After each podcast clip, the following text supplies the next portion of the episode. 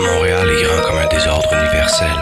Tu es assis. Was this the face that launched a thousand ships? Und leider auch Theologie, durchaus studiert mit heißen Bemühen. Moi, j'ai juste le goût de lire.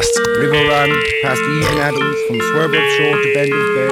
Ein guter Schriftsteller darf weder haben Freund, noch Vaterland, noch Religion. Eine Art Spiegel der Welt. Hey, Louis. Hey, une petite blague. euh, Oui, d'emblée, vas-y. Ouais, une petite, euh, petite blague.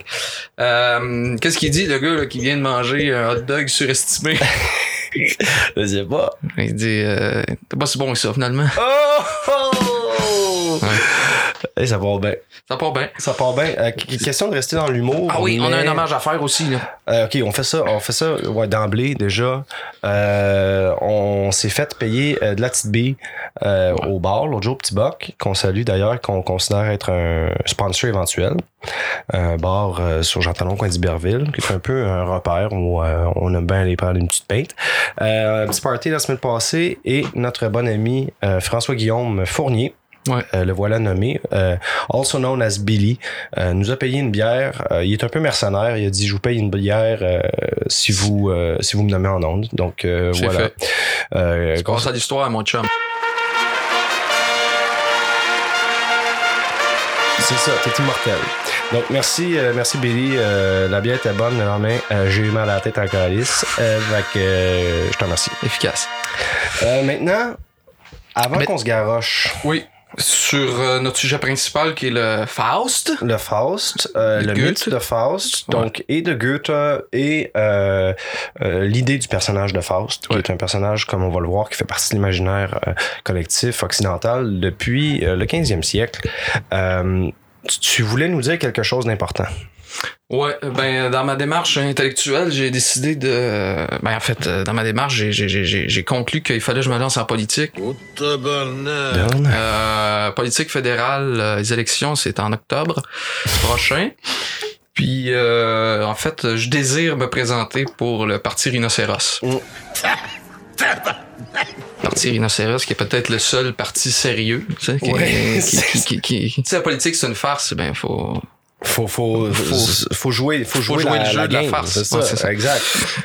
Donc là, est-ce que euh, c'est quoi t'es déjà en fait, as-tu ma démarche, ma euh? démarche, elle est, elle est, elle est progressive, puis elle est, elle est entamée, mais elle est pas. euh, là, il y a rien de sûr. Mais pour le moment, euh, j'ai, je suis membre. J'ai envoyé ma, mon formulaire. J'ai demandé d'être euh, candidat. Euh, j'ai pas eu de réponse, mais euh, Ils sont pas pressés, Ils sont pas pressés, non, Non. ils sont assez relax. Et puis, euh, ben c'est ça. Je vais attendre les euh, les nouvelles prochainement, mais peut-être que là, c'est l'occasion euh, de justement mettre un peu, euh, mettre la table, puis de me présenter, puis de voir s'il y a une, une réponse favorable. Ouais, ouais, ouais, ok. Ben non, mais vas-y. Donc, euh, mon slogan, j'ai Oui, un slogan. Je, vais, je, vais, je, vais, je, vais, je vais introduire avec le slogan. C'est euh, bon, en fait, ça, ça c'est une citation de Rabelais euh, toujours. C'est bon. que- comment pourrais-je me gouverner qui moi-même gouverner ne saurait?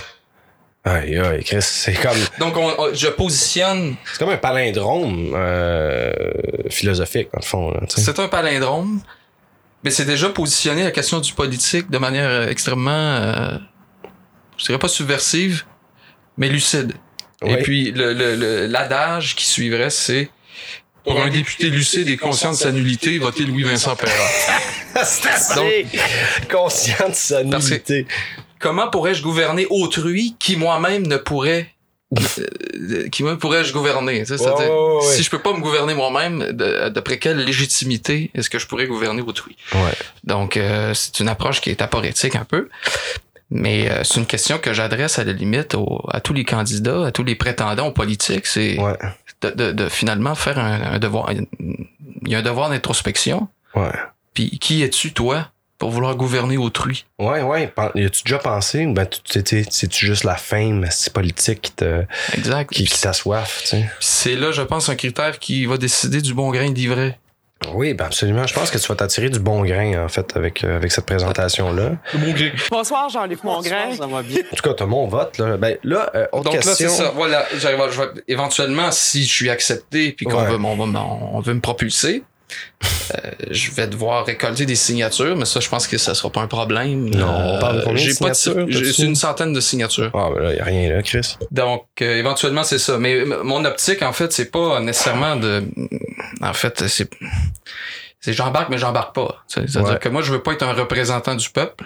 Non. Je veux être un médiateur. Ouais. Je veux être le médiateur, je veux être le représentant, en fait, de tous les incrédules, de tous les ébobis, de tous les gens qui sont euh, médusés, éberlués, euh, et sidérés par la situation actuelle. Puis je me dis, euh, tout ce que je veux, c'est d'être le catalyseur puis de rencontrer les gens puis en fait moi j'aurais rien à dire c'est les- ouais. moi je- à la limite je, je je je éventuellement je transmets ce qui va me parvenir par l'oreille par le processus même électoral tu sais à force de rencontrer des gens puis tout ça sais. donc pas un représentant je à la représentation. Non, non. je veux la je veux, je veux la chose vivante. Donc un médiateur simplement. Et c'est ça. Hey, c'est bon. donc c'est une c'est ça, c'est c'est dans une c'est une approche heuristique aussi, c'est-à-dire que je- pour le moment en tout cas, je propose pas de programme. J'ai eu des idées, j'ai eu des propos j'ai des propositions qui m'ont travaillé dans la tête, mais euh, je me sens pas à date légitime pour proposer quoi que ce soit alors que j'ai consulté personne. Mhm. Je veux vraiment comme être transporté par le, le vox populi, tu comprends? Oh, ouais, Non, mais c'est c'est une belle ambition. Et. on, on va se ridiculiser euh, consciemment. Ah, oui, regarde. Puis je voulais, je voulais proposer un passage euh, qu'on trouve dans la phénoménologie de l'esprit chez Hegel. en guise de en guise de proposition euh, de mindset là, tu sais, comme une espèce de disposition d'esprit dans lequel je me situe. On t'écoute. C'est là qu'on va mettre du Beethoven. Ok, ben attends, bouge pas, on va le mettre, le Beethoven. Il est facile de voir que notre temps est un temps de naissance et de transition vers une période nouvelle. L'esprit est en plein travail de transformation. Il a rompu avec le monde des choses et des idées qui avaient cours jusqu'ici et va les précipiter dans les profondeurs du passé. En vérité, jamais l'esprit ne se repose. Il est saisi dans un mouvement qui toujours progresse. Mais il arrive ici la même chose que dans la naissance d'un enfant. Après une longue nutrition silencieuse, le premier souffle brise la gradualité du progrès qui n'était que croissance. Un bon qualitatif survient, et alors l'enfant naît. De même l'esprit qui se forme mûrit avec lenteur, et dans le silence sa forme nouvelle. Puis il dissout les uns après les autres les fragments de la structure du monde précédent. Son ébranlement n'est indiqué que par des symptômes particuliers, la frivolité et l'ennui qui envahissent l'ordre de choses établies le pressentiment vague, sont les signes avant-coureurs du monde nouveau qui est en marche. Cette fragmentation graduelle n'a pas changé la physionomie de l'ensemble, mais elle est tout à coup interrompue par l'avènement de ce monde nouveau qui se découvre dans un éclair et d'un seul coup. Tabarnak, mon homme. C'est probablement la, la plus belle chose, non seulement que le Parti Rhinocéros a jamais pu- proposé ou publicisé, mais c'est probablement la chose la plus belle que toute politique n'a jamais offerte. Je l'espère, en tout cas. Ça me donne envie de pleurer. C'est peut-être, je sais pas si c'est le Hegel, C'est les si deux. c'est le Beethoven, ou si c'est l'idée que c'est pour un Parti Rhinocéros. mais, wow, je suis- foncièrement ému. Je, je- je crois qu'on tient quelque chose. Je suis sûr que Carvalho, il pleure en ce moment en écoutant ça. Ok, ouais. On arrête le podcast, on fait juste écouter du Beethoven. On peut-tu, les gars, on peut-tu juste écouter du Beethoven puis pleurer en, se- en se tenant la main? Mais euh, c'est ça, donc c'est une, invitation au, au- au dépassement. En fait, euh, en tant que médiateur, moi, j'attends la réponse des gens. Si, euh, si les gens comprennent ce que je dis, parce que souvent, c'est uni- unilatéral, les discours politiques. Ouais, puis Moi, je veux du feedback. C'est ça. Puis si ça vous touche, venez me le dire. Donnez-moi votre, votre, votre idée là-dessus, puis on va essayer de, On va prendre un café. on va prendre un café, puis on va, on va rechercher l'harmonie ensemble. Une harmonie, tu sais, conscient de, de conscient d'elle-même. Ouais, ouais, ouais. Pas euh, une harmonie euh, instaurée. Non, non. Ah, yeah, mais tu faut, Moi, tu je veux bander, là, tu. Ouais, ouais, ouais, mais ça marche. Je pense que ça va marcher parce que t'es capable de romantiser, en fait, du, du Hegel comme ça. Moi, j'embarque. Hey, euh, écoute, beau projet. Là, on frappe la barre des 12 minutes. On Est-ce qu'on Ouais, on on on a- embarque? Oui, absolument. OK. On Euh, va passer aux choses plus ou moins sérieuses. Ouais, attends, bouge pas, on va se trouver une petite trame sonore d'entrée. Donc, on continue sur le Beethoven. Beethoven, euh, ça m'a touché tantôt. Fait qu'on commence avec une petite sonate, une petite sonate pathétique. Euh, Faust, donc, Faust nous intéresse aujourd'hui. Quand on dit Faust, la plupart des gens euh, associent ça à la pièce de théâtre de Goethe. Exact. Pièce de théâtre, euh, plutôt un personnage, Faust, qui aura euh, occupé Goethe toute sa vie. Euh, mais littéralement toute sa vie. On sait qu'il a commencé à travailler euh, à Faust à peu près euh, à la même époque que Werther, donc euh, vers les années 1774, 75, dans ces années-là. Et euh, il va faire paraître en fait la première partie euh, de sa tragédie, euh, donc Faust Ersteteil en 1808. C'est une tragédie euh, qui va l'occuper, euh, comme je disais, toute sa vie, parce que 25 ans plus tard, en 1832, donc quelques mois seulement avant sa mort, Goethe va publier la deuxième partie, qui est d'ailleurs drastiquement différente du premier volet. Mais en publiant, dans le fond, son premier Faust, Goethe va vraiment entrer euh, dans les ligues supérieures. Sa tragédie euh, va être immédiatement traduite dans plusieurs langues et l'Europe entière va être fascinée par cette intrigue-là, par cette magie-là et surtout par un personnage, euh, le personnage de Faust, qui est un savant qui est prêt à pactiser avec le diable en fait pour trouver des réponses à ces questions auxquelles il n'arrive pas à trouver de réponses euh, selon les, moyens terrestres, si tu veux, celles de la connaissance, etc., on va le voir. Et donc, ce personnage-là entre dans, dans l'imaginaire collectif européen au moment où euh, Goethe euh, le fait paraître, donc la première partie. Euh, par contre, ce qui est intéressant, ce que je veux juste mentionner brièvement, c'est que hum, comme l'écrit Elisabeth Brisson dans sa biographie, qui s'appelle, euh, bouge pas, je l'ai juste ici, Faust, biographie d'un mythe, elle écrit que Parallèlement à Don Juan, en fait, Faust euh, finit par incarner un mythe moderne. Et contrairement à la plupart des mythes qui sont à l'œuvre dans la culture occidentale, comme Apollon, euh, Orphée, Oedipe, etc., le mythe de Faust, lui, ne provient pas de l'Antiquité, mais procède de la postérité des interrogations et des inquiétudes des angoisses métaphysiques contemporaines de la Renaissance. Il est donc ancré dans l'histoire du 16e siècle européen, même si effectivement sa euh, condition de mythe euh, n'arrive vraiment qu'avec Goethe effectivement, après l'apparition euh, de la pièce de Goethe, en fait, peu à peu, euh, Faust, le personnage de Faust va investir euh, l'esprit, voire l'être de nombreux artistes qui vont s'identifier à lui et euh, qui, tenaces, en fait, ne vont pas le lâcher tant qu'ils n'auront pas produit, en fait, l'œuvre apte à inscrire une rupture dans leur domaine artistique. Euh, pour la littérature, euh, pour ne nommer que ceux-là, on a Byron et on a Heine. Euh, du côté des beaux-arts, on a Delacroix, on a Rossetti. Euh, du côté de la musique, on a Schubert, on a Berlioz, on a Schumann, on a Liszt, on a Wagner, on a Gounod.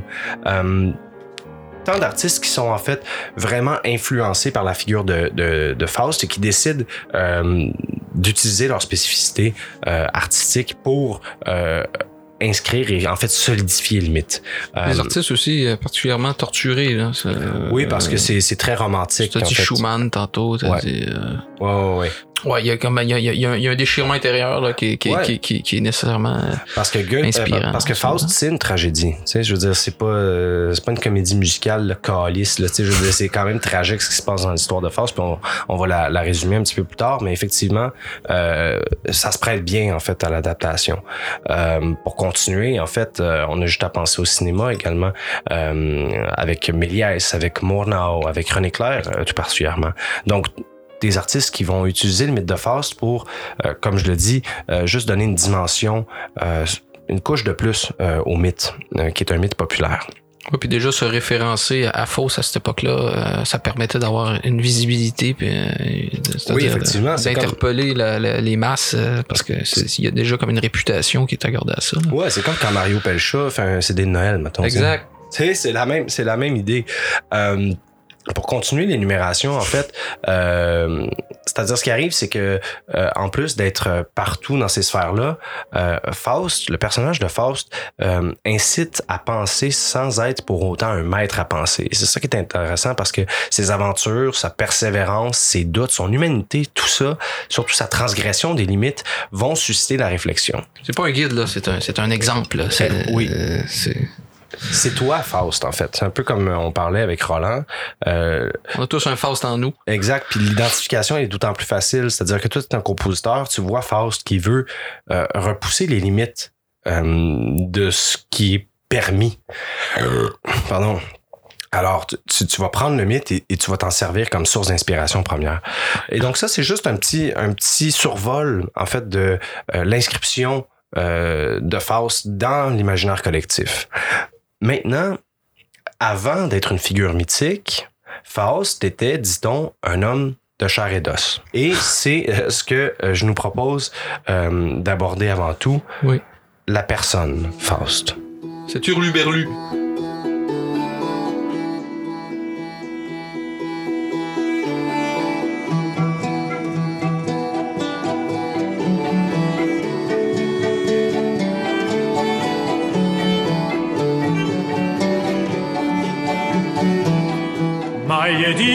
Lichter schien und die kleinen Vogelin bringen freudenvollen Schrien, dass sie wilde kommen sehen.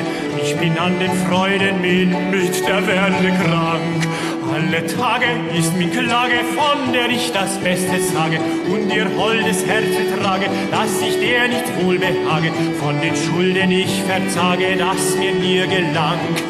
Also noch genug getan, ihr Dienst ist gelungen, die nach guter Wiebel ohne höfliche Rungen. Nur han ich bei die unbesust gediernet und gesungen.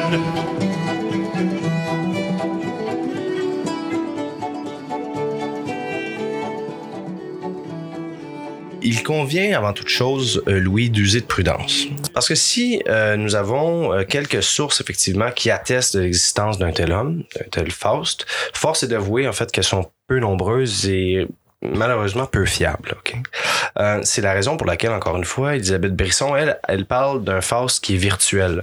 Si les sources existent bel et bien, on ne peut pas les accréditer euh, aveuglément et c'est c'est la raison pour laquelle il y a toujours une espèce de euh, de leap of faith dans l'affaire. On, on y croit, mais on le prend avec des pincettes. est-ce qu'on on n'a pas de, de texte juridique? On n'a pas Oui, de- on a des textes ouais. juridiques.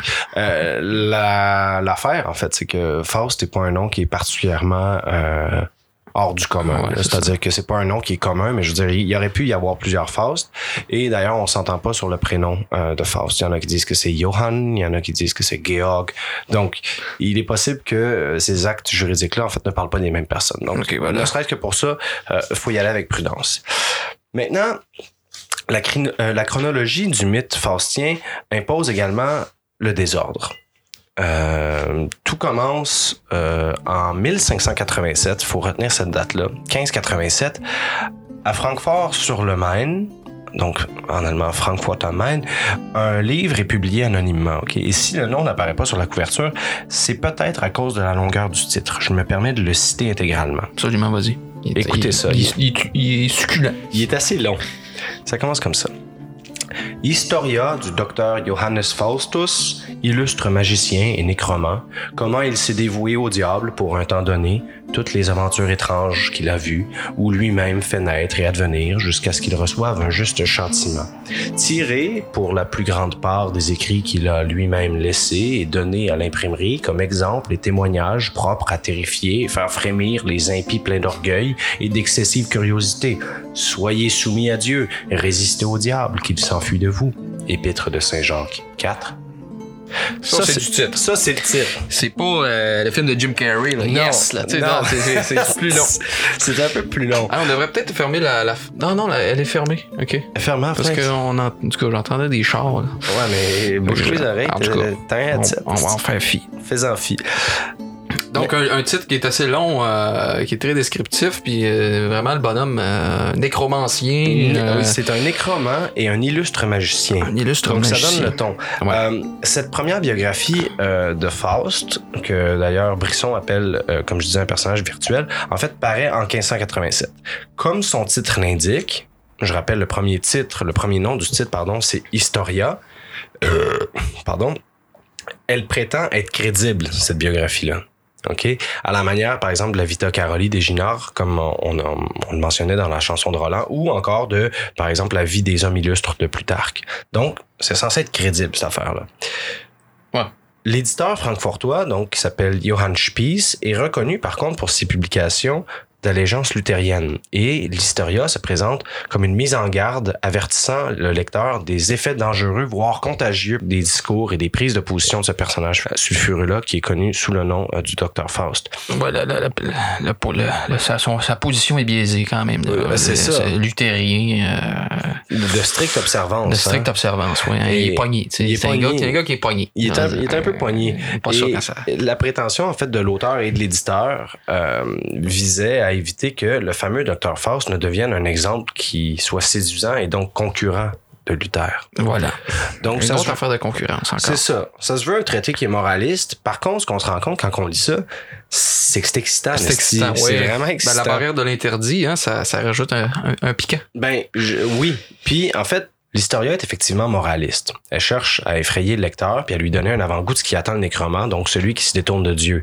La mort de Faust, telle que racontée dans le livre, est vraiment saisissante. Euh, Sa mort est saisissante, effectivement. sa mort est saisissante. Je pense que c'est un bon point de départ. Encore une fois, on commence par la fin. Tu des belles morts, là, des, des morts spectaculaires. belle mort.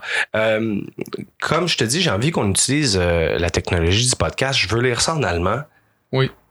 Mais au lieu de lire ça juste en allemand, puis après ça, de le lire en français, check bien ce qu'on va faire. Je vais le lire en allemand et pendant ce temps-là, je vais m'auto-doubler. Oui. OK? Ça, ça devrait sonner correct. Fait qu'on va C'est comm- audacieux. C'est assez audacieux. On va commencer ça. Et voici 12 qu'entre und 1 minuit et une heure, Un vent extraordinaire s'approcha de la maison. Les étudiants effrayés sautèrent au bas de leur lit, tout près de la chambre où se trouvait le docteur Faustus. Ils entendirent un effroyable sifflement et grésillement, comme si la maison était pleine de serpents, de vipères et d'autres reptiles dangereux. Soudain, la porte s'ouvrit dans la salle où était le docteur Faustus. Il commença à crier à l'aide et au meurtre, mais à voix étouffée. Peu après, on cessa de l'entendre. Quand il fut jour, les étudiants entrèrent dans la salle. Ils ne virent pas Faustus. Rien que la pièce éclaboussée de sang, la cervelle collée au mur, car le diable l'avait lancé d'un mur à l'autre. Ils trouvèrent des yeux et des dents, spectacle affreux et épouvantable. Ils trouvèrent son corps à l'extérieur près du fumier, horrible à voir, tête ballante et membres roués. Donc, les, les membres roués, il s'est fait rosser, quoi? Il s'est fait. euh, on sait pas. Regarde, euh, c'est pas clair, mais euh, il s'est fait péter gueule, là, genre que, au point où c'est qu'il y avait de la cervelle sur le mur, puis des dents à terre, puis tout ça. Un Fait autre s'est fait sauter de gasket. oui, oh! Donc ça, c'est pour la mort, effectivement, qui est particulièrement incroyable de ce personnage-là. Mais euh, le reste de l'historia, le, le- le déroulement est également fascinant. Euh, cela dit, cette histoire vraie-là, donc à prendre entre guillemets, en fait, est celle d'un homme. Un homme qui s'appelle Johann Faust, qui serait né, selon euh, les estimations, euh, entre 1480 et euh, 1540. Donc sa mort est probablement moins spectaculaire, euh, malheureusement ou heureusement pour lui, euh, parce qu'on sait que euh, Faust s'adonnait aux arts alchimiques et il est beaucoup plus probable, euh, comme certains historiens l'ont avancé, qu'il soit mort d'une explosion, en fait, des suites d'une mauvaise manipulation chimique, euh, plutôt que garoché d'un bord puis de l'autre. Euh, Plain fire, man. Ouais, oui, probablement que genre, tu sais, comme nous, on faisait des volcans avec du bicarbonate de soude puis du vinaigre. Probablement que lui, il était une coche le danger en haut de ça. parce que, parce qu'il goûté en crise. Donc, cette histoire-là, ne l'oublions pas, elle a été écrite vers la fin du 16e siècle, soit près d'un siècle après la naissance historique de l'homme Faust. Euh, ce dernier, en fait, nous en avons également quelques traces. Il serait originaire de la région de Heidelberg, dans le sud-ouest de l'Allemagne, qui était une très belle région d'ailleurs, que j'ai visité à plusieurs reprises. Euh, il aurait été un étudiant brillant, en fait, euh, puis euh, il en serait euh, devenu maître d'école. Il aurait enseigné à Nuremberg, mais encore une fois, malheureusement, ses penchants homosexuels, euh, on sait qu'il a été accusé de crime de sodomie, euh, l'aurait forcé.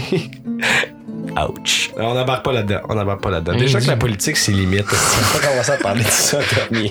C'est- Ah non, mais moi, le, le crime, je parle. Oui, oui, C'est douloureux. C'est ouais, c'est pas fin de se faire accuser comme ça. Peut-être qu'en fait c'était juste un doigt. En peut-être que Ah, regarde, t'es-tu il- sodomite il- si tu crisses ton doigt dans le cul de quelqu'un. Regarde bien, euh, c'est ouvert, le débat est ouvert. Oui, très ouvert. Donc en Ouais. fait condamné euh, au banc. euh, notamment pour euh, euh, les doigts dans le cul, euh, Faust euh, aurait été euh, forcé euh, de prendre le rôle d'astrologue itinérant, s'occupant de dresser ici et là des cartes du ciel pour divers souverains du Saint-Empire. Et ce qu'il faut se rappeler, c'est que cette époque-là, donc la fin du, du 15e siècle, le début du 16e, c'est une époque d'une grande effervescence, notamment humaniste. Euh, faut penser que Faust est un, contem- un contemporain en fait d'Erasme, de Paracels, d'Agrippa, de Machiavel, euh, de Luther. Bref, c'était un estime marginal dans une époque de comme de grands génies. Moi, il me fait penser à Rasputin un peu. Oui, ben effectivement, c'est un peu le même genre. Un, genre de mystique, euh, exact. justement, qui, qui, est, qui est déclassé complètement, qui vit comme un itinérant, puis tout d'un coup, il y a des gens euh, de, de, de, de l'autorité seigneuriale qui, qui, qui demandent ses, ses conseils, Ouais, puis, euh, qui demandent la euh, carte du ciel. Certaines personnes pensaient que Rasputin était vraiment un charlatan, alors que euh, visiblement pour d'autres personnes, euh, dont dont euh, la femme du tsar, Rasputin, euh, il avait beau sentir le vieux feta, euh, il était capable de guérir son, son petit hémophile de, de petit gars, puis ça faisait la job en crise. Il arrêtait les saignements in- internes, c'est quelque chose d'assez intéressant. Donc, euh, on a plusieurs témoignages de, euh, de ce Faust-là qui effectivement se fait traiter de charlatan d'un bord puis de l'autre, mais pour d'autres personnes, euh, je pense qu'il est allé à la cour de Charles Quint et puis Charles Quint a dit non, c'est un esti de boss. Euh, Charles Quint est, un, un bum, mais il est génial. Il est, hey, il est drôle en plus. Il est drôle en plus. Hey, des histoires. Puis il peut être agréable aussi. Peut être assez- Oh! Euh, écoute, euh, parlant, parlant de fin euh, abrupte, euh, Paracels. Oui, Paracel, ouais, j'avais une citation. Ben, lui aussi, c'est un, un, un alchimiste itinérant. Déjà qu'il a plus qu'une meilleure réputation devant l'histoire, puis euh, parmi ses contemporains que, que Faustus. Ouais. Euh, alchimiste, mystique, en tout cas, vraiment un type intéressant. Peut-être qu'un jour, on va faire un podcast sur lui. Ouais, là. ça m'intéresserait parce qu'il y a des traités de, de, de, de Paracels qui nous sont parvenus, puis euh, c'était vraiment pas pire. Mais, mais était intéressant. peut-être un petit peu. Donc, c'est ça, de- sa mort est intéressante. Bon, on peut lire ici. Paracels meurt trois jours après avoir rédigé son testament, à 48 ans. Il existe plusieurs versions des causes de son décès. Chute dans un précipice en état d'ébriété. Déjà, on peut comme sympathiser. Ah oui, relate. Euh, passage à tabac au cours d'une bastonnade. Un gars, il est, un gars, il est sanguin, je veux dire. Je l'avais Euh, pas lu. c'est pas un, c'est ça, c'est pas un intellectuel euh, maigrichon, là, tu sais, c'est un gars qui est, qui est- qui est dans le monde. Là, c'est ça. Et euh, l'examen paléo pathologique de son crâne a montré l'existence d'une fracture de l'os temporal, mais aucun signe de cicatrisation. Donc c'est ça, une mort, une mort funeste et spectaculaire. Puis Paracel, on va dire son nom au complet, Ouais. là, c'est, c'est, c'est, c'est, c'est, c'est- c'est drôle. C'est fun. C'est Philippus Theophrastus Aurelius Bombastus von Hohenheim, mais c'est Paracelsus Theophrastus. Tu peux bien se faire péter Ah, c'est sûr, avec un nom de même. bully. Mais euh, plus, plus le nom est long, plus il y, a un- prestige, j'imagine. Là. Ouais, non, mais regarde, c'est- c'est clair. Philippus que- Bombastus. Gardons en tête que donc ce, ce, ce Paracels-là est un contemporain Oui. de Faust. que Goethe a lu d'ailleurs dans ses dans ses périodes de, de, de, ma- de maladie. Oui, il disait à un moment donné il y a, a un intérêt pour, le- marqué pour, l'alchimie. puis- Oui, j'ai vu ça, j'ai vu ça aujourd'hui même, c'est drôle que tu en parles. Donc, euh, question de continuer, en fait, déjà, le Faust historique nous échappe. On a plusieurs témoignages, comme je le disais, euh, mais c'est assez éparse. En fait, dès la publication de l'Historia, en 87, Faust va s'imposer davantage comme une figure abstraite, comme un archétype en fait, que comme un personnage historique. Euh, rapidement, et c'est là que ça devient intéressant dans le cadre de la littérature, des pièces de théâtre itinérants euh, prennent la figure de Faust pour en faire un personnage central dans leur représentation, souvent sur les places de marché, etc. Euh, souvent, il va s'agir de théâtre de marionnettes. Euh, quelque chose qu'on a moins ici, mais qui en Allemagne fonctionne encore beaucoup. Euh, ce qu'on appelle euh, le Puppenspiel ou Puppenspiel. Puppen étant marionnette, Spiel étant plays, les, les, Ok. les, les pièces de théâtre de marionnettes. Quoi qu'il en soit, le mythe s'exporte très bien parce que euh, en 1592, soit juste cinq ans après l'apparition originale de l'Historia, euh, ben, l'Historia est traduite en anglais sous le titre de The History of the Damnable Life and Deserved Death of Dr. John Faustus. L'année suivante, donc le 93, le plus populaire des dramaturges élisabétains de l'époque, Christopher Marlowe, qui est d'ailleurs parenthèse, c'est mon boy. C'est ton boy. Moi, j'ai une fascination depuis à peu près un an, un an et demi. Je tripe sur Marlowe. J'ai lu Marlowe, j'ai relu Marlowe. Le fait qu'on parle de Faust m'a donné envie de lire son Faust. Et je l'ai, j'ai commencé à le traduire. J'ai terminé le deuxième acte. D'ailleurs, Marlowe, c'est la seule théorie du complot auquel tu crois? Oui, oui, mais je veux, je veux pas embarquer là-dedans. on va pas embarquer là-dedans. Je Je veux juste te suggérer d'un coup que ça, Je ça germe, juste- là. Exactement. Regardez ça. Christopher Marlowe. Ah, il y juste- il y a juste trop de coïncidences, mon gars. Là, je veux c'est. Regarde. Regarde. OK, time out. J'ai même pas fini ma phrase. Non, non, Donc, c'est ça, continue. L'année suivant l'apparition de la traduction euh, de l'Historia, euh, le plus populaire des, tra- des dramaturges élisabétains, Christopher Marlowe, écrit et fait jouer la première fiction où Faust est un personnage, l'immortalisant ainsi dans l'imaginaire collectif. Et cette pièce-là ben, s'appelle euh, The Tragical History of Dr. Faustus. Malheureusement pour Marlowe, et là c'est très malheureux, si on en croit l'histoire classique, d'œil, officielle. ouais. Si on embarque dans l'histoire officielle qui tient pas de bout, There's a war in your mind. c'est ça.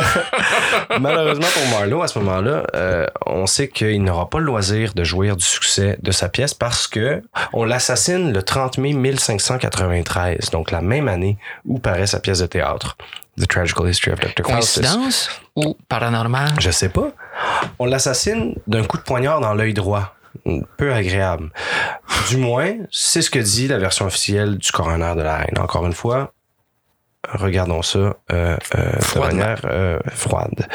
Et pourtant, quel succès. La pièce remporte un, succès, phénoménal. Phénoménal.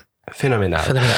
Euh, le critique Michael Attaway, donc un critique littéraire du euh, théâtre élisabétain, écrit, et je cite, En 1620, on pouvait aller voir la pièce euh, Dr. Faustus au théâtre de la Fortune, dans Golding Lane.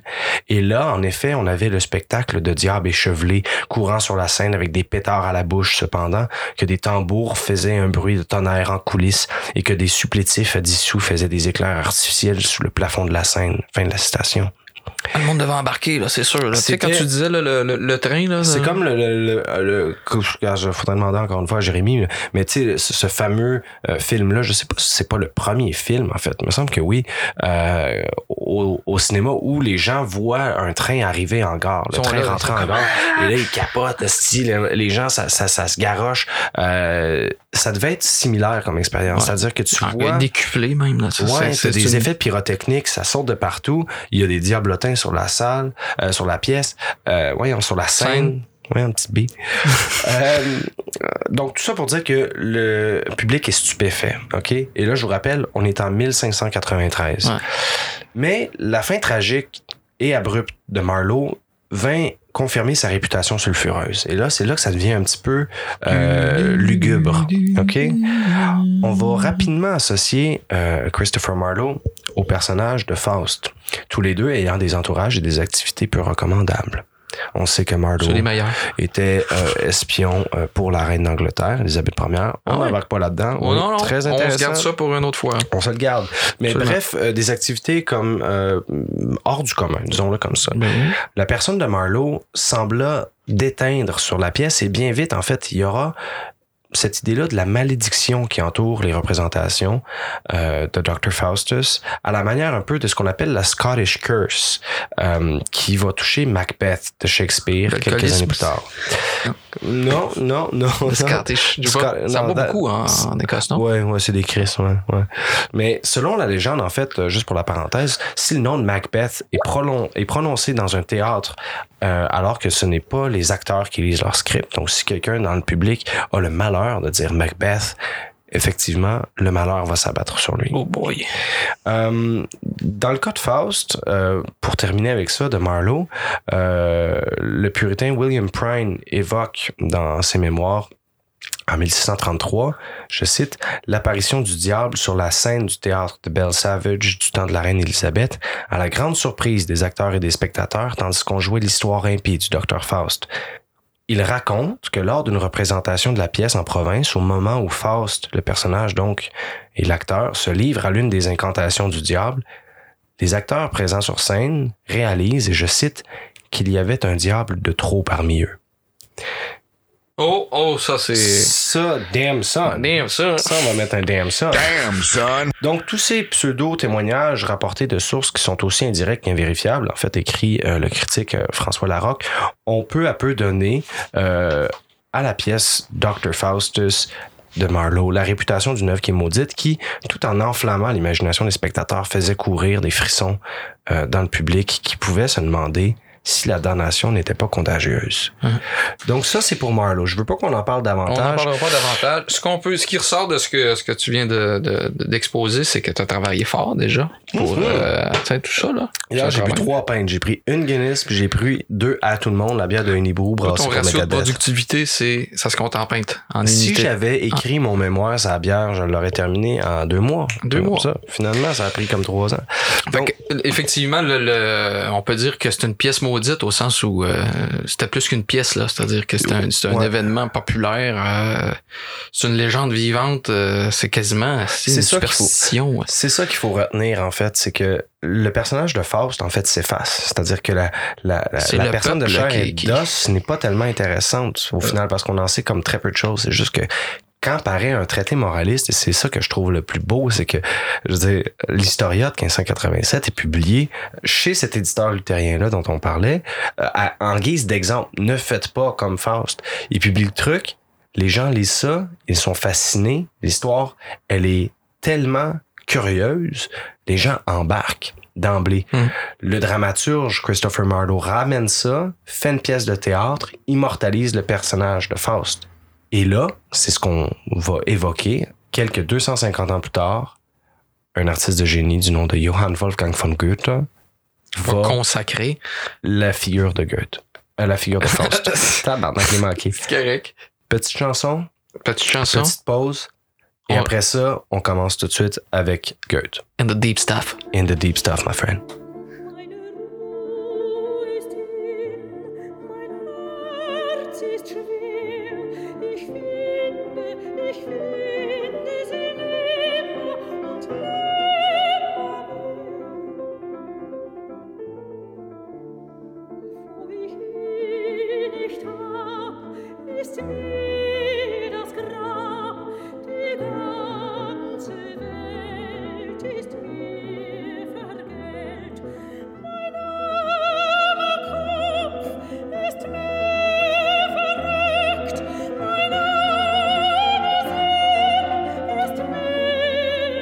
Mir Qu'est-ce que c'est bon, Schubert? Schubert. Schubert a écrit ça euh, à 17 ans. 7 ans. À 17 ans. Ben, regarde, toi, tu faisais quoi à Il y a 17 ans? des, il y a des, qui sont manquées, puis il y a Schubert. C'est pas pire, c'est de lire les commentaires sur YouTube, tu sais. Lol, I can't believe Schubert, parce que c'est comme ça qu'il doit le prononcer. Can't believe Schubert wrote this at 17. That's like my age, OMG.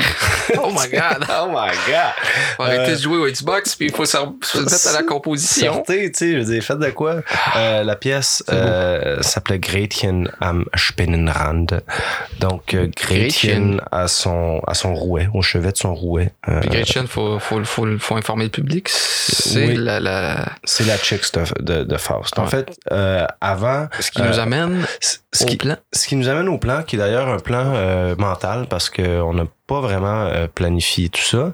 Mais euh, je me suis dit, on s'est dit que peut-être qu'un petit résumé de Faust très rapide serait nécessaire, parce que c'est pas nécessairement tous nos auditeurs qui ont lu la pièce de Faust. D'ailleurs, si c'est pas le cas, Même on pour quelqu'un qui l'aurait, qui l'aurait lu, je Un dire, une, une vue d'ensemble, c'est un, un synopsis, un synopsis toujours bon. C'est ça. Donc, écoute, vraiment freestyle parce qu'on n'a pas préparé ça. La pièce, euh, la pièce, Ouais, la pièce des États. la pièce des États. J'ai encore dans ma poche une piastre des États. J'ai encore dans ma poche une piastre des États. Oh mon dieu. Pièce des États. Euh, donc la pièce euh, de Goethe, qui s'appelle Faust, comme je le disais, publiée en 1808, met en scène un personnage qui s'appelle le docteur Heinrich Faust. On remarquera que le nom a changé de Johann à Heinrich. Ça, c'est l'œuvre de Goethe. Ce personnage-là se trouve à être un Eingelehrten, donc un, un scolaire, si tu veux, un docte, un savant, un professeur d'université. Un clair. Un clerc, mais plus qu'un clerc. Donc, un, vraiment un savant qui est euh, respecté de ses étudiants. Ce qui arrive avec Faust, par contre, c'est qu'il est au crépuscule de sa vie. Euh, il il est assez âgé et il s'est rendu compte que toute sa vie, euh, il a voué son temps et sa discipline à toutes les sciences. Habe nun auch Philosophie, Juristerei und Medizin und leider auch Theologie durchaus studiert mit heißem Bemühen. Da stehe ich nun, ich, armer Tor, und bin so klug als wie zuvor. Puis en français, ben c'est comme suit. Philosophie, hélas, jurisprudence, médecine, et aussi triste théologie. Je vous ai donc étudié à fond avec ardeur et patience.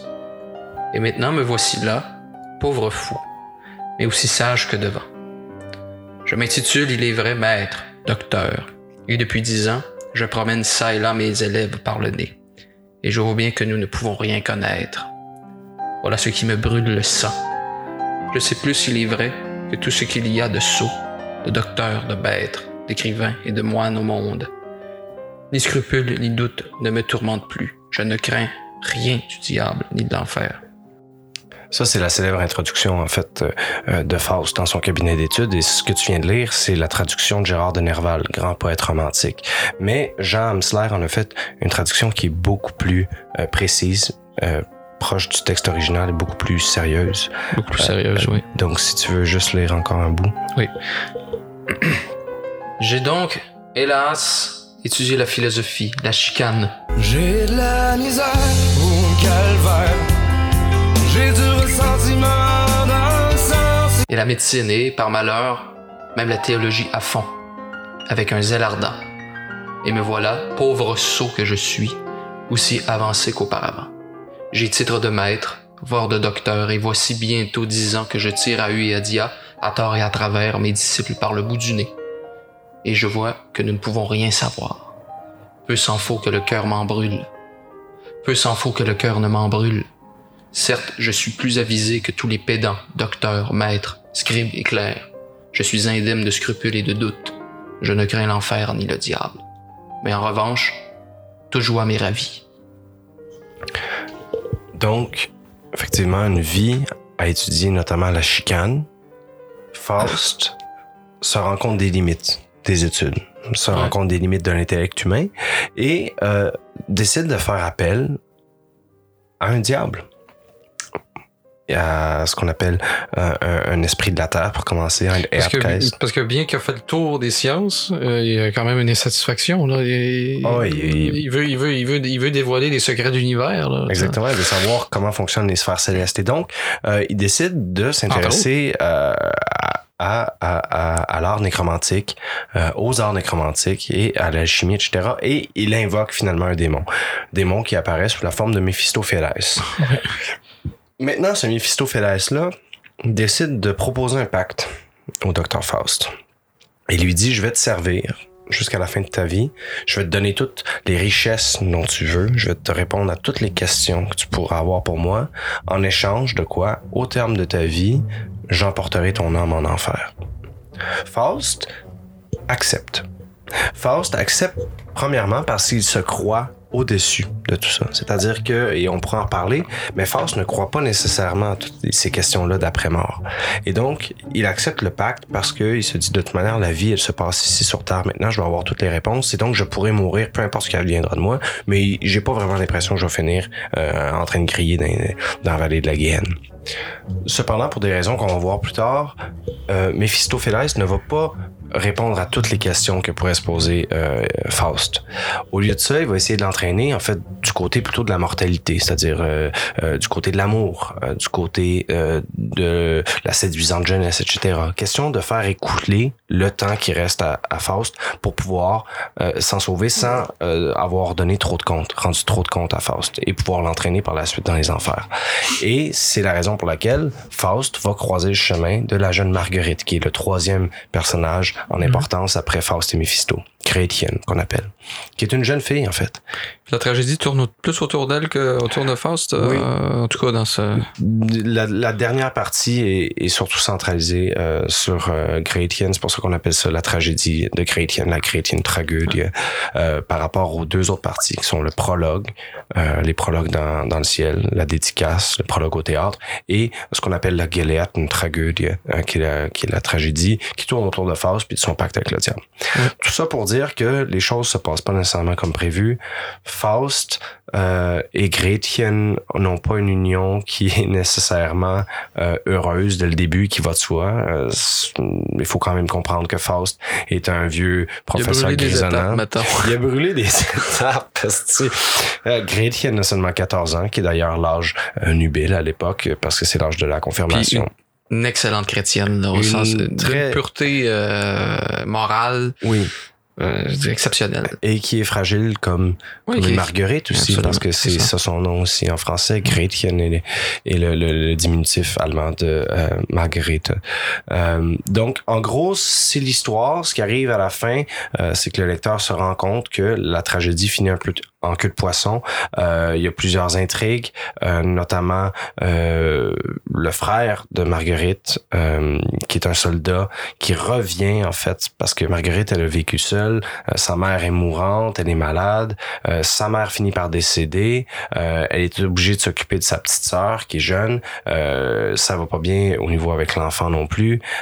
Donc tous les malheurs finissent par s'accumuler. Et euh, cerise le frère Valentin, donc le frère de Marguerite, revient euh, en Allemagne parce qu'il a entendu que sa sœur était courtisée euh, par un jeune homme qui se trouve être en fait Faust qui est rajeuni. Euh, et finalement une escarmouche éclate. Euh, Faust aidé de Méphistophélès finit par tuer le, le, le, le- frère de Marguerite Valentin. Et euh, euh, au chevet euh, de son frère mourant dans la rue tout plein de sang. Et là son frère va dire euh, t'es vraiment une pute you're a whore. Tu bist eine Hure qui lui dit. Alors que c'est le symbole de la virginité. Fait que c'est ça. Donc elle devient crazy, elle s'en va. euh, ça euh, meurt dans l'entourage de, de Gretchen. Ça meurt dans l'entourage de Gretchen. Euh, ça, c'est en tout cas. Puis là, ben, c'est là que euh, elle devient complètement. euh, Elle est folle dingo. Elle est folle dingo. C'est comme c'est comme Ophélie, hein, Ophélia dans, dans, Ouais. dans Hamlet. Euh, euh, Marguerite Chrétienne se, se tourne vers l'église. Elle veut rentrer euh, dans un cloître. Euh, turns out, euh, elle est enceinte implicitement de Faust, qui ont euh, qui ont fourré tous les deux. Et quand elle apprend ça et qu'elle comprend la dynamique derrière la patente, elle euh, tue son enfant ou plutôt euh, c'est cela. innocence saccagée par. euh, C'est ça. Sauf que ce qui arrive, en fait, c'est qu'à la fin de la pièce, quand elle est en prison pour avoir tué son enfant, on l'a emprisonnée, Faust et Méphistophélès décident d'aller essayer de la secourir, rentre dans la cellule, et elle ne veut pas suivre. Elle ne peut pas suivre. Elle est comme... Elle, aurait elle pu est- suivre Faust, Oui. mais la présence de Méphisto- Méphistophélès euh, l'en dissuade, non? Oui, oui, parce qu'elle déteste Méphisto. C'est ça. C'est aussi que, que, que Gretchen est, est complètement euh, ailleurs, puis euh, est vraiment à la frontière là, de la vie et de la mort. Et donc, elle meurt en prison. Et la scène finale de la pièce de théâtre, c'est Gretchen qui monte au paradis. Elle est aspirée et elle est acceptée par Dieu, alors que Faust et Méphisto doivent s'enfuir en courant parce que les gardes arrivent.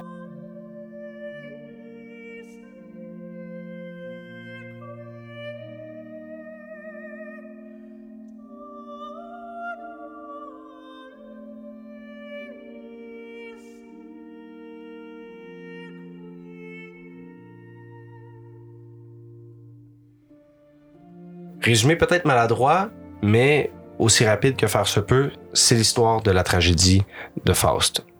Maintenant, Faust ne commence pas comme ça. Faust commence euh, avec ce qu'on appelle en allemand les Vorspiele. Donc, dédicaces. Les dédicaces, le prologue dans le ciel et le prologue dans le théâtre. La plus intéressante, je pense, c'est le prologue dans le ciel. Ouais, euh, certains, à certains égards, mais c'est vrai que ça, ça, ça, ça, ça, pose le décor, puis euh, ça permet justement de comprendre la vision d'ensemble, parce que c'est un dialogue entre Dieu et Méphistophélès. Et fait donc- qu'on va vous le faire, on va, vu que c'est une pièce de théâtre, puis c'est un dialogue, on va, on, on va le faire. Ah, que, ma- étudié euh, Chris, c'est Antoine va faire Méphistophélès. Ouais, Je je vais faire le, le bon seigneur. Ouais, ok. Donc là, déjà, euh, ça commence pas comme ça, mais il y a déjà échange entre Méphisto puis le Seigneur qui est au paradis, qui est dans le ciel, et c'est le Seigneur qui va commencer. N'as-tu rien de plus à me dire? Ne viens-tu toujours que pour accuser? Est-ce qu'à jamais rien sur terre n'est à ton gré? Non, Seigneur, je trouve là-bas, comme toujours, tout cordialement mauvais. Les hommes me font de la peine dans leur lamentable vie. Je n'ai même plus envie de tourmenter ces malheureux. Connais-tu Faust? Le docteur? Mon serviteur. En vérité, il vous sert d'étranges façons. Rien de terrestre ne désaltère ni ne nourrit ce fou. L'effervescence le pousse au loin, il est à demi conscient de son extravagance. Il exige du ciel les plus beaux astres de la terre, les plaisirs les plus hauts dans leur totalité, et tout le proche, pas plus que le lointain entier, ne satisfont son cœur convulsif. S'il est vrai que pour l'instant il ne me sert que de façon confuse, je le mènerai bientôt à la clarté. En effet, le jardinier, quand le jeune arbre verdit, c'est que la fleur et le fruit orneront les années futures. Que pariez-vous? Vous perdrez encore celui-là. Si seulement vous me donniez licence de le mener doucement par ma route. Tant qu'il vivra sur la terre, aussi longtemps, cela ne te sera pas interdit. L'homme erre aussi longtemps qu'il cherche. Alors je vous remercie, car je n'ai jamais aimé m'embarrasser des morts. Ma prédilection va aux joues pleines, fraîches. Pour un cadavre, je ne suis pas chez moi. Je suis comme le chat avec la souris. Eh bien, à ta disposition. Éloigne son esprit de sa source originaire et conduis-le, si tu peux le saisir, sur ton chemin descendant, et sois confondu si tu dois le reconnaître. Un homme bon, en son obscur effort, est sans doute conscient de la juste voie. Bon, seulement si ça ne dure guère. Je ne suis pas en peine de mon pari. Si je parviens à mon but, permettez-moi de chanter victoire à plein poumon. Il mangera la poussière et avec ardeur, comme mon cousin le serpent célèbre. Même en ce cas, tu pourras librement comparaître. Je n'ai jamais haï tes pareils. De tous les esprits négateurs, c'est l'ironiste qui me pèse le moins. L'activité de l'homme peut trop aisément faiblir. Il s'accorde bravement le repos absolu. C'est pourquoi je lui donne volontiers le compagnon qui stimule et agit et doit se comporter en diable. Mais vous, les authentiques fils de Dieu, réjouissez-vous de la riche beauté vivante. L'éternel devenir, en son action vitale, vous tienne captif des douces barrières de l'amour. Et ce qui plane, chancelante apparition, fortifiez-le par de durables pensées. Et là, le ciel se ferme, les archanges se dissipent et Méphisto seul dit De temps en temps, j'aime avoir le vieux, et je me garde bien de rompre avec lui. Il est fort galant de la part d'un grand seigneur de dialoguer si humainement avec le diable même. Si humainement. C'est quand même quelque chose. C'est quelque chose. Je trouve qu'une pièce de théâtre qui met en scène comme ça euh, un dieu et un diable, et qui discute comme ça si civilement du sort des hommes, ça peut pas faire autrement que nous rappeler, notamment, je vois que tu, tu le sors, c'est drôle là, parce qu'on est synchronisé, mais le livre de Job. Le livre de Job. Que Goethe euh, revendique absolument. Oui. Et puis ben, c'est ça, c'est toujours ben, c'est l'adversaire ici là, qui, est, qui est nommé, qui, qui dialogue avec. euh, ben, c'est l'histoire de Job là, qui, bon, qui va connaître un destin assez difficile, semblable à Faust. Et ça, se- lit comme suit. Le jour advint où les fils de Dieu se rendaient à l'audience du Seigneur.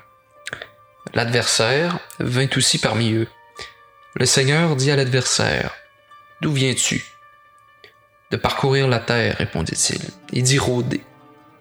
Et le Seigneur lui demanda As-tu remarqué mon serviteur Job? Il n'a pas son pareil sur terre. C'est un homme intègre et droit qui craint Dieu et s'écarte du mal. Mais l'adversaire répliqua au Seigneur Est-ce pour rien que Job craint Dieu? Ne l'as-tu pas protégé d'un enclos, lui, sa maison et tout ce qu'il possède? Sois béni ses entreprises et ses troupeaux pullulent dans le pays. Mais veuille étendre ta main et touche à tout ce qu'il possède. Je parie qu'il te maudira en face. Alors le Seigneur dit à l'adversaire, Sois. Tous ses biens sont en ton pouvoir. Évite seulement de porter la main sur lui. Et l'adversaire se retira de la présence du Seigneur. Chris, c'est bon, ça faisait longtemps que j'avais pas lu ça, puis j'avais pas fait le lien à ce point-là. C'est c'est quasiment calqué. C'est quasiment calqué. Mais en tout cas, le destin du Job est plus, est Plus comme plus tough. violent. Là, c'est comme le diable est moins un adjuvant dans ce cas-là. Ça fait référence à ce qu'on disait tantôt euh, quand on préparait un peu le podcast vite fait en allant chercher de la bière chez Bob, euh, dépanneur euh, de quartier, qu'on recommande d'ailleurs. Dépanneur, dépanneur par excellence. Dépanneur par excellence. Euh, mais ce qu'on disait en fait, c'est que cette vision-là, elle est très euh, Ancien Testament. Donc avant qu'il y ait division vraiment euh, entre les forces du bien et du mal, donc de Dieu et de Satan, euh, la vision de l'Ancien Testament, c'est celle qu'on retrouve chez Job, mais c'est celle qu'on retrouve chez Faust, j'ai l'impression, c'est celle euh, de forces euh, distinctes, mais euh, pas exactement diamétralement opposés. C'est ça qu'on disait tout à l'heure, c'est-à-dire que Dieu et le diable, il y a une opposition, mais il y a une unité malgré la contradiction. tu sais. Oui. C'est-à-dire que l'œuvre du diable fait partie du plan de Dieu. C'est une espèce de thèse-antithèse s'il fallait te pousser dans tes retranchements. Oui, on y revient toujours. On y revient toujours, mais je veux dire, ultimement... Mais il y a un passage aussi qui est assez éclairant où il dit, bon, euh, à propos des hommes, à propos de l'activité de l'homme, il s'accorde bravement le repos absolu, le repos divin. Ouais. C'est pourquoi je lui donne volontiers le compagnon qui stimule et agit et doit se comporter en diable. tu sais. C'est-à-dire que pour qu'il y ait une histoire, pour qu'il y ait du mouvement dans la vie humaine, il faut qu'il y ait nécessairement euh, une séparation d'avec Dieu. tu sais. Dieu, c'est-à-dire que le monde divin, qui est, est un monde régulier, répétitif, éternel, c'est pas la vie de l'homme. L'homme vit entre le- dans le dans le répétitif, mais aussi il doit vivre la- cette différence-là Mm, et cette transformation-là. tu sais. Ouais. Et le, le- le déchirement qui est euh, consubstantiel. Oui, puis ce que, ce que je trouve aussi particulièrement intéressant, c'est la réaction de Dieu, en fait, qui, qui visiblement, pour accepter le pari de Méphisto, en fait, il y a vraiment une âme en jeu dans ce moment-là. C'est pas juste comme... euh, c'est pas gagé euh, 20 pièces ou quoi que ce soit. C'est, Ouais. Il y a vraiment question de l'âme d'un mortel et qui plus est d'un mortel que, qu'aime beaucoup euh, Dieu parce que il dit connais-tu le docteur mon serviteur mein Knecht en allemand mon serviteur? Euh, euh, à ce moment-là Dieu prouve qu'il a une confiance en fait relativement absolue. En fait ça se dit pas relativement absolue mais il a une, confi- une confiance absolue en son docteur Faust parce que sinon il n'aurait pas même accepté le pari avec Méphistophélès et Même le plan qui se déroule euh, tu sais, euh, sur Terre, je veux dire, c'est- encore, on est encore en Dieu. C'est-à-dire que son antithèse est nécessaire. tu sais. Donc il Ouais. dit, vas-y, va chambouler la vie des hommes, ça fait partie de leur vie. c'est ça c'est ça c'est comme t'es encouragé puis le jeu en fait est On est à l'image de Dieu, on n'est pas, ouais, ouais, ouais, ouais. Non, ça c'est intéressant. Lui-même. Ça c'est intéressant. J'espère que les gens qui ont pas lu euh, le roman, euh, plutôt la pièce, euh, catchent un peu ce qui se passe. Mais je veux dire, lisez ça, c'est c'est l'histoire d'un après-midi, là, lire ça. Mais ce qui est intéressant, c'est on n'est pas seulement dans la vie d'un homme puis on suit ses déboires. On est vraiment dans une dimension qui est C'est qui- métaphysique. Qui, qui est métaphysique, qui surpasse vraiment l'aventure personnelle de quelqu'un. Faust est arrivé au bout de sa logique, il se dit Chris, j'ai essayé de traduire la Bible, j'essaie de faire sens. Je, ne suis qu'un homme. Moi, je me retrouve, je me retrouve dans, dans Faust. Pas pas que j'ai comme lui étudié la chicane pendant des années, mais je veux dire, c'est quand même notre quotidien. Je pense à toi Pierre moi. Tu sais, je veux dire, notre univers est en, en est un. euh, on lit des gens qui ont écrit des choses qui portaient sur d'autres personnes, qui ont vécu, qui sur lesquelles on a. Tu sais, je veux dire, c'est une spirale. C'est qu'à un moment donné, tu peux pas ne pas constater l'absurdité un petit peu de l'entreprise. Ouais. À quel point c'est vain? Moi, ce que je veux savoir, c'est qu'est-ce qu'il y a dans le ciel, qu'est-ce qui, qu'est-ce qui arrive, comment fonctionnent les éléments, qu'est-ce qui s'active autour de moi et comment ça se Mais passe? ça, je pense que justement, Faust connaît tout ça. C'est-à-dire, il connaît la physique, les mathématiques, la théologie, il connaît toutes les sciences. Mais Oui. il y a quelque chose qui manque. C'est l'action. Mm. C'est-à-dire que le, le- le théorique est- a été accumulé, a été intériorisé, a été exploré de fond en comble. Mais il y a quelque chose qui reste, qui est la transformation du monde en fonction de ces connaissances-là. Ouais, c'est ça, c'est ça. Il est- ça a été étudié de fond en comble dans la mesure où genre l'esprit humain a pu se rendre jusqu'à tel niveau. Lui, L'esprit humain saturé, mais, Ouais. et- et- mais bute sur la limite, qui est la limite du passage entre le théorique et le pratique. Ouais, ouais, absolument. C'est pourquoi il y a besoin du diable pour passer à l'acte. Ouais, Je veux connaître les fraîcheurs de la vie. Je, c'est-à-dire que le, le- tout le théorique n'a pas, même si le théorique a une puissance, il, il, il bute sur cet idéalisme. Là, s'il y a un passage aussi, par contre, qu'on peut pas euh, omettre de mentionner, c'est le célèbre passage de ce qu'on appelle la Gretchenfrage. Gretchenfrage, L'épreuve de foi. c'est ça. C'est c'est De la foi. la question Gretchenfrage, tout, en- tout simplement en allemand, la question de Gretchen, euh, mais qui est passée dans le langage populaire. Si quelqu'un te pose une Gretchenfrage en allemand, euh, c'est une question qui, qui est difficile à répondre. C'est Une une question, c'est hein? une colle. On te pose une colle. Et la colle de Gretchen, je veux juste la mentionner rapidement parce que c'est un passage qui est très important. C'est quand euh, on est dans le jardin de Marthe, euh, vers la fin euh, de la pièce, et Marguerite, donc Gretchen et Faust, sont dans le jardin. Et Marguerite, qui est toute juvénile et qui est pure et qui est religieuse, dit à Faust, Nun sag, wie hast du's mit der Religion? Eh bien, dit Où en es-tu avec la religion? Tu es un homme de cœur et de bonté, seulement je crois que tu n'y penses guère. Et là, Faust répond Laisse cela, mon enfant. Tu sens que je t'aime bien. Pour ceux que j'aime, je donnerai ma vie et mon sang. Je ne veux ôter à personne son sentiment ni son église. Et donc, Faust ne veut pas embarquer, il ne veut pas répondre directement à la question. La question, c'est pourtant, où en es-tu avec la religion? Est-ce que tu crois? Et euh, voyant que Faust ne répond pas euh, assez clairement à son goût, elle dit Il faut croire. Et Faust dit Il faut Et là, Marguerite a dit Ah, si seulement j'avais quelque influence sur toi, tu ne vénères pas non plus les saints sacrements. Faust répond Je les vénère. Ma chérie, qui peut dire je crois en Dieu Va questionner les prêtres ou les sages. Leur réponse semble n'être que raillerie du questionnaire. Marguerite dit ainsi tu ne crois pas. Faust répond Ne te méprends pas, ô aimable visage, qui peut le nommer, qui peut le professer, je crois en lui. Qui peut sentir et se permettre de dire Je ne crois pas en lui, lui qui embrasse l'univers, lui qui soutient le monde, n'embrasse et ne soutient-il pas, et toi, et moi, et lui-même? Et là suit une espèce de, de, soliloque, dans le fond, une espèce de monologue où Faust met en lumière cette espèce d'hypocrisie-là des gens qui disent je crois et des gens qui disent je ne crois pas. Faust est en vraie frustration intérieure. Il se dit, il n'y a pas de réponse simple à une question aussi compliquée. Et je pense, comme on parlait euh, sur le balcon à l'instant, qu'il y a vraiment un déchirement qui est allemand, qui est typiquement allemand, qui est représenté dans cette scène-là. Dans la scène où on ne veut pas prendre parti parce que on n'est pas satisfait d'une réponse qui est simple.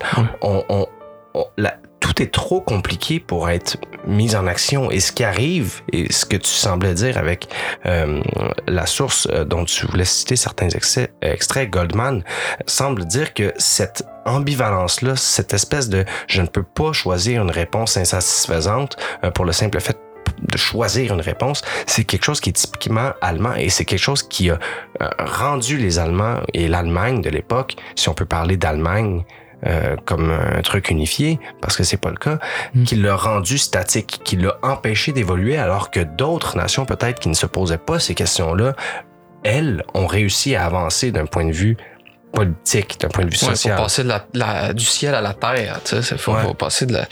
J'ai l'impression que c'est ça, tu sais, c'est-à-dire que euh, la pauvre Gretchen est dans les dans, dans le statu quo, puis euh, puis même euh, l'athée qui se pose en négation de- du statu quo, il est aussi dans le statu quo parce que il- il- finalement il, il valide la, la- version la version normale des choses, Ouais. la conception normale. Puis on peut on peut dire effectivement que euh, pourquoi est-ce que ce, genre de problématique là émerge dans cette période là, c'est que finalement l'Allemagne a du retard du point de vue de son développement Mhm. Et euh, elle, est, elle, est, elle, est, elle est prise dans cette stagnation là et puis étant étant dans la stagnation elle va elle va elle va idéaliser son dépassement mais c'est vrai que oh, regarde je suis fourré ma. Non, non, non, mais c'est parce que c'est compliqué. C'est parce que ce qui arrive, ce qu'il faut, ce qu'il faut comprendre, puis je pense que c'est ce qu'on essaie d'expliquer, mais effectivement, c'est très compliqué. Euh, c'est que à la même époque où euh, ce roman-là, euh, c'est plutôt cette pièce-là est écrite, la France, par exemple, elle est en pleine effervescence euh, politique. La révolution s'est faite. Comment expliquer à ce moment-là que l'Allemagne qui n'est même pas l'Allemagne. On ne parle même pas d'Allemagne. On est encore en train de parler du Saint-Empire euh, germanique. Tu sais, je veux dire, comment expliquer que cet empire-là allemand qui est tellement morcelé produit tous ces génies-là? Comment est-ce qu'un Goethe peut naître et écrire à une époque où l'Allemagne n'est rien, où, où, où euh, tu ne sais même pas si tu fais 5 km par là ou 5 km par là, les gens ne se comprennent même pas parce que les, les, les- différences dialectales sont telles. Comment expliquer que telle région, telle province, écoute, c'est- un foutoir total, mais comment expliquer la naissance de Goethe? Comment expliquer euh, la création euh, de Schubert? Comment expliquer la philosophie de Hegel? Comment expliquer Klopstock, Schiller? Toute cette gang-là, c'est incroyable. Ben, je pense que la théorie qu'on a envie de soumettre aux auditeurs, c'est que l'Allemagne, elle est, c'est comme un presto, ça bouille dans dedans. Il y a rien qui sort, mais c'est pogné. Elle est sur le bord de Ben, c'est sauter. une fermentation qui reste trop longtemps fermée dans son bocal, ce qui fait qu'elle se décompose. Exactement. Donc, euh, donc, il y a nécessairement comme une espèce de sublimation où, en fonction des influences de toute l'Europe, euh, qui finalement euh, embarque dans le, dans le, dans le progrès Dans de l'histoire. ouais. Euh, L'Allemagne se trouve comme exclue de ça, puis ne peut qu'imaginer son propre progrès plutôt que de le vivre. Euh, Le passage où euh, Faust veut traduire l'Ancien Testament, Oui.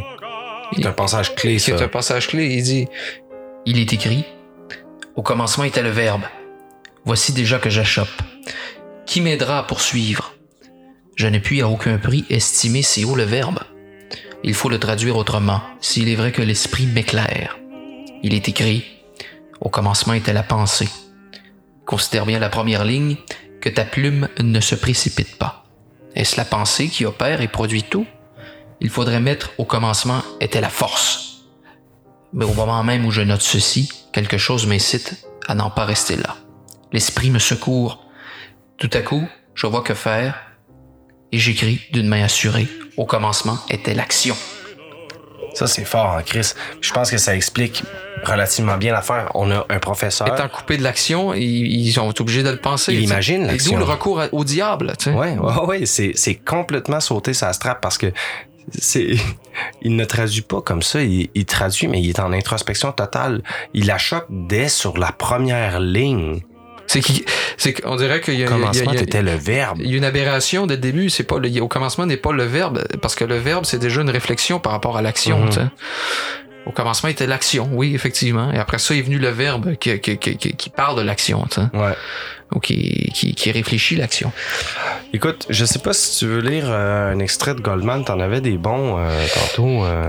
Ouais, ben c'est ça, c'est que de dire qu'en fait, euh, contrairement à la- à l'État français, à la, à la nation française, qui est, qui, qui, qui est pour Goldman, euh, mettons, dans une situation normale, où son Ouais. évolution est normale, c'est-à-dire qu'elle Elle progresse. elle progresse, euh, elle chemin. franchit les étapes qui sont nécessaires à son développement. Le monde allemand est, est, est stagnant, donc est dans un état maladif. Oui. C'est pourquoi il est en réflexion et en production artistique, idéologique euh, foisonnante. Foisonnante, ouais.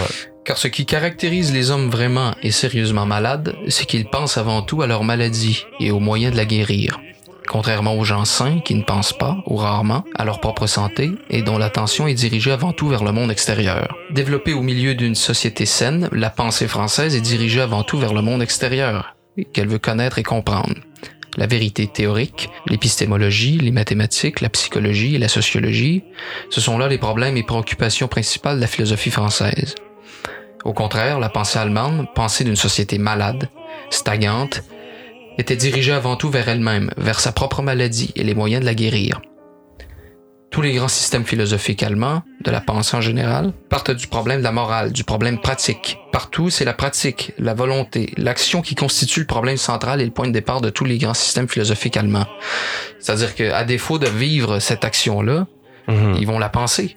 Ouais. Puis je pense que c'est important de dire qu'il n'y a aucun, il y a aucun jugement de valeur. euh, je pense ni de notre part naturellement, ni de la part de Goldman. Je pense que je pense que c'est une vision qui est lucide. Mais c'est même pas une, une- une nation ethnique, c'est simplement une Non, non, situation, une situation euh, socio-historique, là, donnée, socio-historique. Ouais, Et, et, écoute, je, je pense qu'il faut commencer à boucler la boucle, mais Ouais, faut ce que je veux dire, c'est que on arrive à une situation où effectivement l'Allemagne est dans une aporie et cette aporie-là, en fait, crée une espèce, une, une, une, verdure, une profusion, un lichen, c'est comme, c'est incroyable comment c'est riche l'Allemagne de cette époque-là. Euh, les noms qu'on a notés, euh, notamment, ben, c'est Goethe, mais c'est aussi, c'est aussi Schiller, mais c'est aussi Faust, c'est aussi Schubert, c'est aussi Hegel. C'est toute cette gang-là qui, ultimement, ont, de par leur système surréfléchi, leur aporie, leur impossibilité de passer à l'action, eh ben, ces gens-là, ce sont eux qui vont avoir donné à l'Allemagne une espèce de terreau d'unification, si tu veux. Hmm. C'est la raison pour laquelle, encore aujourd'hui, partout en Allemagne, les gens connaissent quelques sonates de Beethoven. C'est pour ça que les gens connaissent les, les, les, les, les pièces de Goethe. C'est la raison pour laquelle on en parlait aussi plus tôt. La phénoménologie de l'esprit est un des livres qui est considéré les plus difficiles, mais les plus fondamentaux, en fait, dans, dans l'histoire de la philosophie allemande. L'impossibilité de passer à l'action les a fait passer à l'action. C'est ça. Et je pense que ça, c'est comme, c'est typiquement Aufhebung. C'est comme, c'est typiquement allemand dans un sens. C'est ça. Fait que je sais pas si les gens ont vu ce qu'on a fait, en fait, qu'on a essayé de faire à tout le moins, mais c'est parce qu'on est parti d'une légende allemande qui était On ultimement loin. anecdotique. On est allé loin, là. Je pense que les gens vont se dire, hey Chris, les gars sont bien deep à soir. Mais effectivement, on est peut-être moins cocasse, mais je veux dire, ça, c'est c'est parce que c'est, il arrive de ces monuments-là dans l'histoire, c'est que t'as pas le choix de les, les aborder. Moi, je, je trouve, je trouve overwhelming. Je trouve vraiment limite oppressant, ce livre-là. C'est la raison pour laquelle je relis très souvent. Je veux juste lire euh, deux citations, c'est-à-dire très très court. Juste, ça va clore ma partie. Après ça, je me tais. Wolfgang Krug, qui est un critique littéraire allemand, qui a fait une préface à une édition pour les étudiants, très schématisée, très bien. On va le mettre dans les liens, vous regarderez ça. euh, De Faust, écrit, et ça c'est ma traduction, un canon littéraire allemand sans le Faust de Goethe est inconcevable. Il appartient naturellement au programme de lecture des écoles secondaires. Lors de l'exposition universelle de Hanovre en 2000, Peter Stein mit en scène l'intégralité de Faust, les deux volets de la tragédie. Les citations extraites de Faust font partie des lieux communs de la culture populaire allemande et des théâtres du pays, mettent régulièrement Faust au programme. La position centrale de cette œuvre est indisputable dans notre cosmos culturel et littéraire. Il continue en disant la tragédie de Goethe n'est pas plus intelligible pour autant. Son organisation est compliquée et des traces des différents niveaux de compréhension restent encore aujourd'hui à être identifiées. Effectivement, on découvre toujours un sens de plus à cette œuvre-là. Et en fait, pour terminer ma partie, en fait, je dirais juste cette courte citation-là du célèbre biographe de Goethe qui s'appelle Richard Friedenthal. Cet homme-là dit Le Faust revêt le sens que lui confère le lecteur, l'observateur. Et ça, je pense que c'est ce qu'on appelle, comme Umberto Eco appelait, l'œuvre ouverte. Ce n'est pas une œuvre qui est fermée et qui est fixe, telle une, une carte ou une instruction.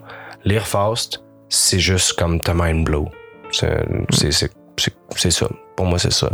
Texte, euh, effectivement, qu'on doit lire et relire parce que ça touche au nerf. Euh, N'hésitez pas, euh, vous avez été euh, une couple à nous écrire au début. Euh, quand on a lancé pas. Non, mais ce que je veux dire, c'est euh, n'hésitez pas à commenter les affaires. Écrivez-nous s'il y avait s'il y a des trucs que vous avez trouvé aberrants de ce qu'on a dit, ce qui est pas impossible parce qu'on est quand même tout le temps sous l'influence de la critique, là.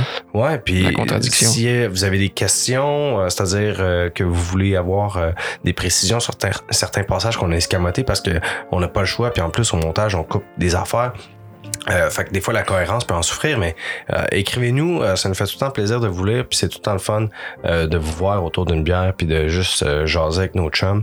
Euh, je dirais que on boucle fast avec ça. On boucle, on boucle. Euh, Sinon, manière- votez pour moi. Oui, Ça s'en vient. ça s'en vient. Ça s'en vient. Soyez alerte tout le monde et euh, écoutez, euh, on se dit à la semaine, euh, je vais aller dire la semaine prochaine. Chris pas Radio Canada. On se. On s'envoie, mec, ça donne. Mec, ça donne, exact. Ok, bon ben, hey, rentrez bien. Ok, bonne nuit, bye. Bye, salut.